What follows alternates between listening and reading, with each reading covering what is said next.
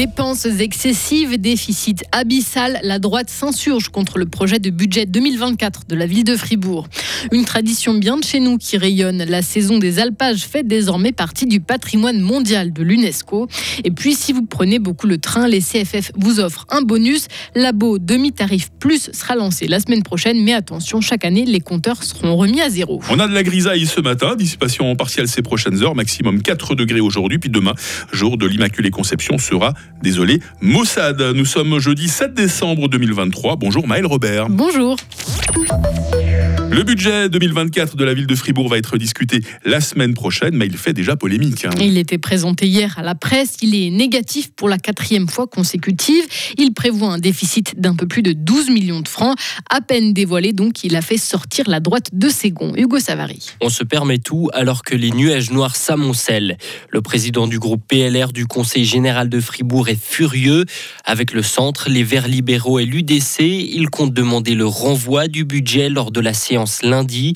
Il pointe du doigt des taux d'endettement de plus en plus élevés ces prochaines années, une explosion des charges pour 2024, 14 millions de francs supplémentaires de charges du personnel depuis 5 ans par exemple. Il dénonce des dépenses sans compter, sans priorisation, un déficit déraisonnable pour 2024. Pour l'élu PLR, il y a clairement des coupes à faire pour se rapprocher de l'équilibre financier, renoncer aux 750 000 francs prévus pour planter des arbres. Aux millions de francs censés financer le bus gratuit pour tous les écoliers. Mais dans les faits, la droite est largement minoritaire au Conseil général de la ville de Fribourg. Elle a peu de chances d'être suivie. Elle veut malgré tout tenter le coup et va tenter de rallier certains élus de gauche à sa cause. Une réponse donc euh, la semaine prochaine. La saison d'alpage figure désormais sur la liste du patrimoine culturel immatériel de l'UNESCO. La saison d'alpage avec ses poyas, ses méthodes de production de fromages ancestrales, une véritable tradition dans le canton. Le fribourgeois Julien Villemier est collaborateur scientifique auprès de l'Office fédéral de la culture. Il est justement en ce moment au Botswana, là où se réunit le comité de l'UNESCO. On n'est pas sur un- une valorisation d'un site ou une valorisation touristique. On est sur une reconnaissance d'un- d'une tradition qui s'adapte. Et là, la tradition, elle est productive. Elle touche aussi surtout à, des produits de qualité, au fait qu'il y a des services qui sont rendus à la collectivité. Et c'est bien ça le, le sens. Alors évidemment, il y a une visibilité, les événements existants ou les projets touristiques existants respectueux euh, des porteurs de la tradition vont être maintenus. Mais il n'y a pas à s'attendre à avoir des quarts de touristes qui débarquent pour les des Alpes ou les Inalpes. Ce mardi, l'UNESCO a aussi décidé d'inscrire au patrimoine culturel de l'humanité l'irrigation naturelle. Elle vient rejoindre la fête des vignerons, le carnaval de Bâle ou encore le savoir-faire horloger. Le taux de chômage en Suisse a un peu augmenté en novembre. Il s'établit à 2,1% selon le secrétariat à l'économie aujourd'hui. C'est surtout le chômage des seniors qui a progressé. Les CFF veulent encourager les Suisses à prendre plus le train avec une nouvelle offre. Offre baptisée demi-tarif plus, le client verse sur son compte un certain montant, 800 francs ou plus. Avec cet argent, il peut acheter ses billets. S'il dépense tout, il reçoit un bonus de plusieurs centaines de francs. Mais le contrat se limite à un an. Alors pourquoi ne pas proposer un délai plus long? Voilà ce que répond le directeur de l'alliance Swiss Pass, Helmut Eichhorn. Pour pouvoir gérer ceci, il faudrait associer la valeur à la donnée de la personne. Donc, on devrait pendant plusieurs années stocker des données de personnes, savoir euh, Peter Muller ou Jacqueline Meyer disposent encore d'en avoir. On trouvait ça pas seulement compliqué, mais on souhaite effectivement aussi limiter les risques qui sont liés à la protection des données, ces éléments-là. C'est pour ça une année. Au bout d'une année, on fait quelque part le décompte final. S'il reste un montant, on le rembourse. Et autrement, le client, il peut automatiquement se faire prolonger son avoir, donc prendre l'avoir pour l'année prochaine. Le demi-tarif plus sera en vente dès mardi prochain. Aux États-Unis, Maël, Las Vegas euh, sous le choc. Un homme a ouvert le feu sur un campus de l'université sur des étudiants rassemblés autour d'un repas à l'extérieur.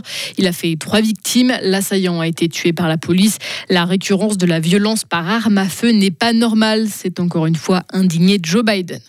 Au Pérou, Alberto Fujimori est sorti de prison. Il a été gracié par la justice.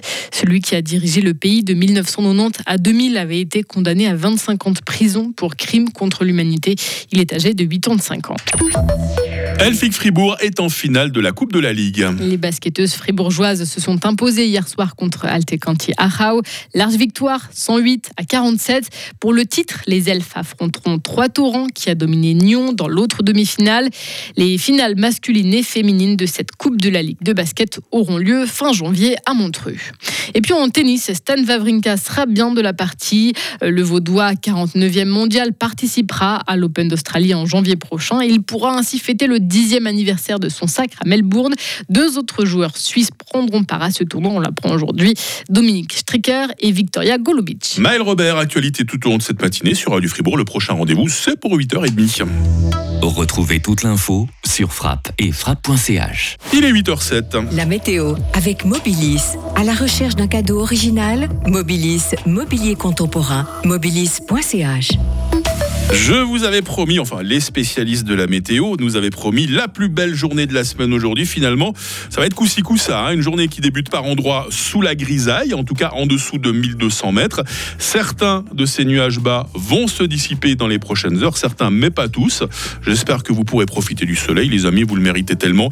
Et puis en soirée, le ciel se couvrira un peu partout, mais bon, il fera nuit, donc on ne verra pas trop la différence. Des minimales assez fraîches hein, quand même ce matin, moins 2 à Fribourg, moins 4 à Châtel-Saint denis moins 5 à Bulle. On attend 1 degré à Fribourg, 3 degrés à Morat, 4 degrés à Estavayer-le-Lac. Demain vendredi, beaucoup de monde aura congé. Hein. ce sera le jour de l'Immaculée Conception. Bah là, on pourra pas trop en profiter puisque le temps sera très nuageux. Les précipitations seront fréquentes en matinée avec de la neige d'abord à 800 mètres puis en hausse à 1500 mètres. Attention à des risques de pluie verglaçante aussi. Température minimale moins 2, maximale 4 degrés pour demain. Euh, samedi sera partagé entre les grisailles sur le plateau et le soleil dans les autres régions. Maximum 7 degrés. Euh, dimanche commencera sous la pluie avant une belle amélioration l'après-midi. Ce sera une journée venteuse dimanche hein, avec 11 euh, degrés. C'est jeudi, c'est le 7 décembre, 341e jour. Les Ambroises à la fête, la lumière du jour de 8h01 à 16h40.